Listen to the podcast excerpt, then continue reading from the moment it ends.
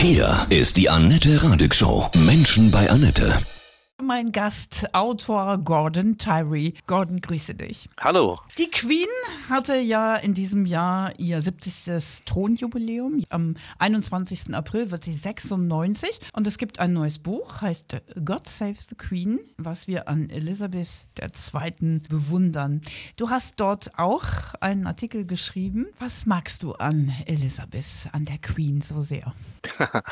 Ihren Beharrungswillen, aber auch ihre Beharrungsfähigkeit. Ja, nun ist es ja kein Verdienst an und für sich, dass jemand einfach lange genug ausharrt auf seinem Amt oder in seiner Position, wie auch immer, oder einfach nur besonders alt wird. Aber äh, in ihrem Fall hat sie mich seit meiner Kindheit mhm. begleitet, da fängt es schon mal an, hat ein bisschen mein Bild von England, aber auch Schottland, also Großbritannien geprägt. Und ihre Schottland-Begeisterung, die teile ich äh, uneingeschränkt. Dein Kapitel über die Queen heißt Die Queen in Schottland ist ja viel auf dem Schloss Balmoral. Ah, diese Wahnsinnsfamiliengeschichte, das ist auch wirklich mit das Faszinierendste, ne? Diese ganzen Typen, Charaktere. Ja, ich habe das so ein bisschen verglichen in meinem Artikel in dem Buch mit äh, Superhelden, mit Marvel-Superhelden. Ja. ja. also mhm. ich habe als so als, als Achtjähriger damals halt Spider-Man gelesen.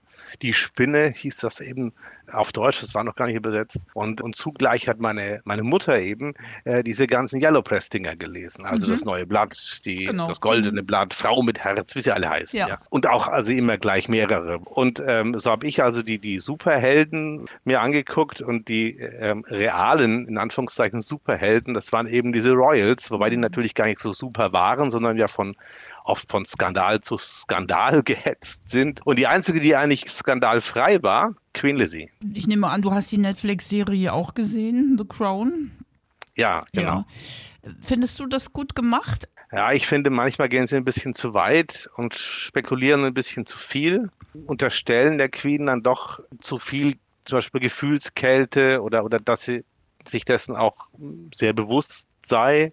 Also es gibt da eben einen ganz, ganz speziellen Aspekt, der mir in meinem kleinen Beitrag wichtig war, und zwar ein Grubenunglück in Wales 1966. Das ist zugleich mein Geburtsjahrgang. Also ich mhm. habe es natürlich nicht selber miterlebt, aber ähm, irgendwie alles, was 1966 passiert, interessiert mich besonders. Das ist auch und, mein ähm, Geburtsjahr übrigens. Ach wirklich? ja, ja, ja, genau. Mhm. Also ja, guckt man schon mit anderen Augen immer drauf. Wie, wie mhm. 1966? Ach, da war das ja, genau. Und bei der Queen war das eben so, sie war noch relativ junge Mutter. Edward kam zwei Jahre vorher, glaube ich. Und äh, sie ist da nicht hingefahren nach mhm. Wales zu diesem Grubenunglück, sondern hat erstmal äh, Prinz Philipp hingeschickt, der sowieso der medienaffinere äh, war. Äh, das haben ihr aber die Waliser und überhaupt also die Briten ziemlich übel genommen und haben es ihr eben so ausgelegt, und mit diesem Vorwurf hat sie ja quasi Zeit ihres Lebens, musste sie da leben, dass sie also gefühlskalt sei und irgendwie keine Emotionen zeigen könnte. Daraufhin, also wegen des großen Medienechos, ist sie dann doch nach Aberfan, so heißt dieser Ort, wo dieses Grubenunglück sich ereignet hat. Das heißt nicht äh, Grubenunglück, das war ein Erdrutsch, das muss ich präzisieren. Mhm. Und da ist eine ganze Schule ist davon betroffen gewesen und äh, es gab also über 100 Tote, sehr viele Kinder dabei. Also es war eine nationale Tragödie. Das hat dann also die Queen dann auch mal irgendwann gemerkt, sie muss da hin, ist dann doch hin und äh, bei diesem Auftritt hat sie eine einzige Träne vergossen. Äh, es gibt also ganz wenige TV oder öffentliche Auftritte der Queen, wo, wo sie weint. Und, aber da hat sie es eben getan und zwar also glaubhaft. Es gibt also noch zahlreiche äh, Aufnahmen von der Zeit. Man kann es auf YouTube rauf und runter sich angucken und dann auch wirklich überprüfen. Jedenfalls diese Serie The Crown, die hat, glaube ich, eine ganze Folge mindestens auf dieses Tragödie in Aberfan verwandt. Ja, und hat hier halt so ein bisschen so unterstellt, dass sie als mangelndes Mitgefühl gehabt hätte, dass sie, dass, dass ihr Mitgefühl nur gespielt gewesen sei, dass die Träne fake gewesen sei. Und das geht mir irgendwie zu weit. Ich bin ja selber Romanautor und denke mir Geschichten aus und muss mir da ab und zu mal eine Menge einfallen lassen, was über die Wirklichkeit hinausgeht.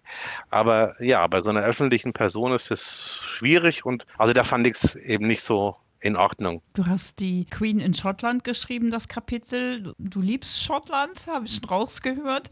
Was steht in diesem Text über die Queen drin? Es beginnt eigentlich mit, mit ihrer Ankunft in Balmoral. Das äh, folgt seit Jahrzehnten, wie eben alles, äh, einem bestimmten Ritual. Sie reist eigentlich schon ein paar Wochen davor, bevor sie also nach Balmoral dann äh, geht und dort ihre Ferien quasi antritt. Da reist sie äh, nach Edinburgh und äh, lebt dort in dem königlichen Palast in Edinburgh und absolviert eine ganze Reihe von öffentlichen Terminen und, und äh, besichtigt Fabriken oder sonst was, ja. Also so diese offizielle Seite. Und dann kommt sie erst offiziell in Balmoral an und wird begrüßt von so einem Regiment, von so einem, so einem Highlander-Regiment, wo sie auch noch die Regimentschefin ist, ja. Mhm. Und die spielen halt dann äh, einen entsprechenden, äh, du sagst, schottische Märsche und dann gibt es eben so eine Willkommenszeremonie und die äh, beschreibe ich ausführlich, weil die so ein bisschen sehr stellvertretend steht für, für, für vieles, was die Queen ausmacht. Also auch wie sie sich, wie sie sich bewegt, wie sie diesen Termin so wahrnimmt, wie die Leute drumherum das rezipieren und so. Also ja, und außerdem spielt ein Pony eine große Rolle.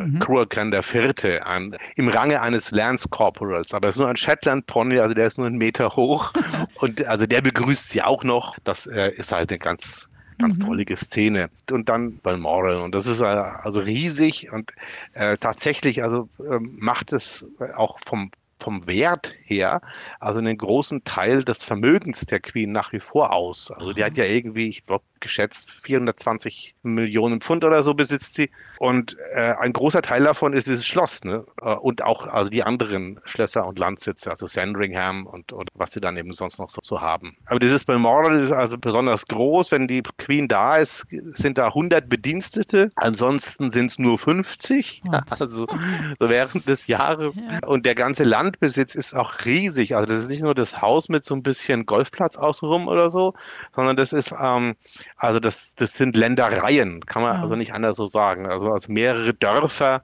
liegen auf diesem Gelände und dann eben Quadratkilometerweise geht es dann eben in die Highlands rein, sodass sie, wie in diesem Film The Queen ein bisschen dargestellt, sodass sie durchaus also kilometerlang mit ihrem Land Rover oder früher eher zu Pferd da durch diese Wildnis fahren oder galoppieren oder sonst was kann, ohne je jemanden zu treffen. Also das ist wirklich so. Ne? Krass. Hm. Und das ist aber auch so überhaupt der Reiz, den Schottland ausmacht. Das ist also auch für, für jeden von uns erfahrbar. Also dass diese, diese relative Nähe zur sogenannten Wildnis, dass die viel stärker da ist als in Deutschland vielleicht. Es mhm. gibt hier schon auch so ein paar Regionen, wo man dann, wenn man in die großen Nationalparks vielleicht geht, Bayerischer Wald oder so, ne, dazu könnte man da vielleicht so erahnen. Aber das ist in, in Schottland noch ein bisschen anders. Und also meine große Liebe ist neben den Highlands eben. Äh, und Balmoral liegt eben mitten in den Highlands in Aberdeenshire. Ein bisschen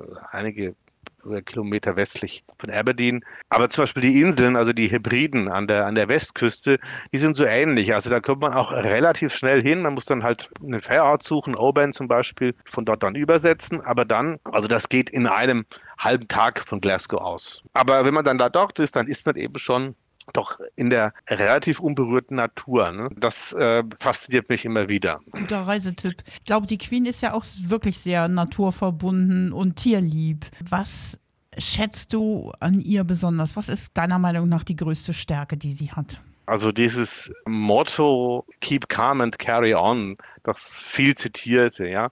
Vielleicht auch nochmal ganz interessant, wo das herkommt. Also das, das gibt es ja auf also Aufklebern und Kaffeetassen oder so. Eigentlich hat es was mit dem Krieg zu tun, mit dem Zweiten Weltkrieg, nämlich am Vorabend des Zweiten Weltkriegs hat das Informationsministerium, das hieß damals so in Großbritannien, so einen Slogan herausgegeben, um die Bevölkerung zu beruhigen. Leute, bleibt ruhig und also macht weiter so, ne? Also keep calm and carry on. Und das wurde so ein bisschen zum, zum Kriegs- und Durchhaltemotto äh, in Großbritannien. Die Queen hat ja da auch sich beteiligt in der Frauenabteilung des Militärs äh, einen LKW-Führerschein gemacht und da so als Mechanikerin sich ausbilden lassen, wollte da also mittun. Mhm. Und da gibt es schon eine ganz starke Verbindung. Also jetzt nicht nur zu, zu dieser platten Formel, Keep Calm and Carry On, sondern was alles damit verbunden war, auch diese, diese Kriegsdurchhaltekiste da. Ähm, und das ähm, hat sie aber quasi ins zivile Leben und in, und in, in die Nachkriegszeit eben übertragen und, und so kann man das jetzt noch so ein Ideal für, für viele Briten oder auch Nicht-Briten. Also nicht nur einfach Augen zu und durch, nee. ne, sondern eben gefasst und mit kühlem mhm. Kopf da durch die ganze Sache durch. Also würde man manchem, also gegenwärtigen britischen Politiker durchaus auch wünschen, ja. Also den, den kühlen Kopf, das bewundere ich schon an ihr. Das hat auch Nachteile, geht auch in die andere Richtung, weil sie darf ja im Endeffekt offiziell keine politische Meinung haben oder äußern. Also sie, selbst wenn sie wollte, dürfte sie eigentlich sich nicht irgendwie mhm. groß emotional irgendwie engagieren, also politisch zumindest nicht. Das ist so ein bisschen die, die Schattenseite und deswegen wurde ihr ja oft Kaltherzigkeit und irgendwie zu viel Kontrolle, zu viel Affektkontrolle mhm. unterstellt. Und irgendwo dazwischen liegt wahrscheinlich die Wahrheit. Man darf es ja auch nicht vergessen, also die Queen genoss keine formale Schulbildung. Also die war jetzt nicht auf irgendeiner dieser Elite-Schulen wie Eton oder so und hat dann, dann in Oxford studiert oder so, sondern da war nur Privatunterricht und da gab es also nichts anderes. Also die, dieses Fehlen der, der formalen Schulbildung mit allem, was dazugehört, an Sozialisation und so weiter. Das wurde auch oft so ein bisschen herangezogen als Grund für ihre Zurückgenommenheit. Und das können wir jetzt gar nicht so gut nachvollziehen, wie das auf einen Menschen wirkt, verändert, der doch in so jungen Jahren so verantwortungsvoller Position dann ist. Also, ähm, und es gab also in, in der ganzen politischen Vergangenheit der Queen gab es also ganz wenig Situationen, wo sie tatsächlich sich politisch geäußert hat. Jedes Mal ist sie damit eigentlich ziemlich auf die Nase gefallen, ja, und wurde heftigst kritisiert. Sagst du mal ein Beispiel? Das allererste war, wenn ich das nicht zusammenkriege, das war Anfang der 60er Jahre schon, als der damalige Premierminister aus Krankheitsgründen mal nicht zurückgetreten ist. Und er hat, also der Premierminister hat einen Nachfolger empfohlen. Diese Empfehlung hat sie unterstützt. Also sie hat, sie hat das quasi übernommen. Und dann hat sich natürlich das parlamentarische Großbritannien aufgeregt, sagt, Moment mal, der Premierminister äh, bestimmt nicht oder auch die Queen erst recht nicht, wer der Nächste ist. Mhm. Ja, wir haben hier keine Erb Höfe oder was, sondern das bestimmt nun erstmal die Partei, die äh, gewählt wurde. Also in diesem Fall waren es die Tories, meine ich, äh, beziehungsweise das Parlament. Da, da ist es so ein bisschen so daneben getreten. Fettnäpfchen, was, was auch immer. Äh, seitdem hat sie sich eigentlich ähm, nie mehr groß öffentlich geäußert. Sie hat, was, mir, was sie mir sehr sympathisch gemacht hat, in den 80er Jahren als die Apartheid-Politik Südafrikas ein großes Thema war, viel mehr, viel stärker als, als bei uns äh, in den 80ern wahrgenommen. Also Großbritannien, die äh, Gefangenschaften als Mandelas und so weiter, war ein mhm. riesiges Thema. Äh, Gab es auch Demos, viele und so weiter. Und da hat sie sich also ganz klar gegen diese Apartheids- und Rassentrennungspolitik äh, Südafrikas ausgesprochen. Das war auch eine der wenigen Situationen. Und dann leider eben nochmal in jüngerer Zeit, nämlich bei dem Unabhängigkeitsreferendum von Schottland 2014. Das gab es ja auch noch vor dem Brexit. Da haben die ja zwei Jahre vorher haben die mal kurz über ihre Unabhängigkeit abgestimmt nach Ewigkeiten. Und äh, da hat sie offiziell gesagt, die Schotten sollten sich sehr gut überlegen, was sie da jetzt abstimmen. Also das klang so ein bisschen wie so eine Mahnung, Leute, überlegt euch das dreimal, ob ihr aus der Union herausgehen wollt, also aus nicht aus der europäischen, sondern aus der britischen Union, aus der aus Great Britain und ob ihr unabhängig werden wollt. Und im Nachhinein hat sich herausgestellt, dass damals David Cameron, der damalige Premier, der hat sie gebeten, dass sie sich so ein bisschen also äußert gegen dieses Unabhängigkeitsreferendum, damit es also nicht, also nicht erfolgreich wird. Und da hat sie dann sich zu diesem ja nicht eindeutigen Statement, aber dann doch so eine, zu diesem etwas mahnenden Statement hinreißen lassen. Und die Schotten haben damals relativ knapp 55 Prozent waren dagegen, gegen die Unabhängigkeit, meine ich, und 45 waren dafür haben sich dann gegen diese Unabhängigkeit äh, entschieden und jetzt wissen wir ja, also dass es vielleicht doch nicht so eine gute Idee war.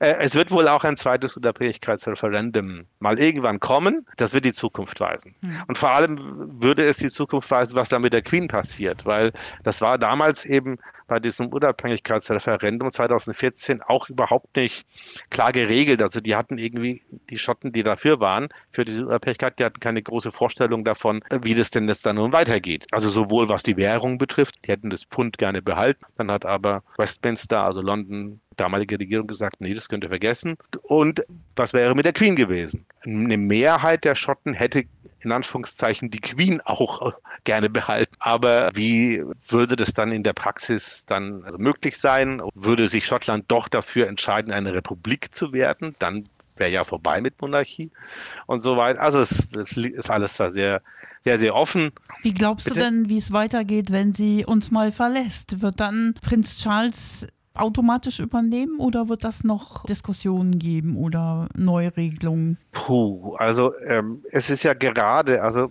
haben ja gerade William und Kate ihre äh, Karibik-Tour beendet, die wohl äh, ziemlich misslungen ist. Mhm. Nun waren ja oder sind ja quasi William und Kate eigentlich so die, die positivsten Figuren in dem Königshaus, mhm. nachdem irgendwie diese äh, unsägliche Sachen mit Prince Andrew jetzt war und davor der berühmte Maxit, ja, Harry und Meghan. Dramen ähm, ohne Ende, ne? Es geht immer Dramen weiter. ohne Ende, ne? Ja, und äh, William und Kate galten ja als eigentlich, oder gelten ja so ein bisschen als die Lichtgestalten, ne?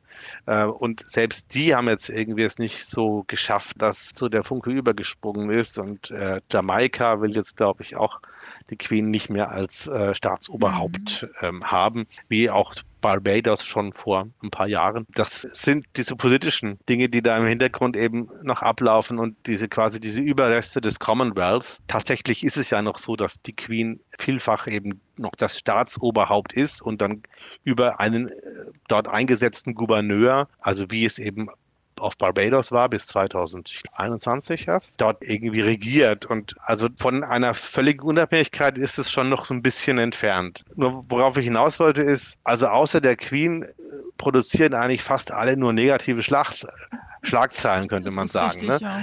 Sogar Prinz Charles, ne? der ja nun auch inzwischen als sehr integer gilt. Da gab es auch mal so einen kleinen ähm, Skandal, ob er ähm, von einem Jahr oder so äh, seine Charity-Projekte, ob die von einem Saudi-Prinzen mhm. quasi äh, also finanziert würden oder dass es halt ein großer Geldgeber sei. Das ist natürlich ein ganz generelles Problem bei dieser ganzen Charity-Kiste. Ne? Also was ich sagen will, ich glaube, wenn die Queen mal nicht mehr sein sollte, dann gibt es eine Riesendiskussion, ob die Monarchie noch gebraucht wird. Die gibt es ja immer wieder, also immer in regelmäßigen Abständen und so weiter.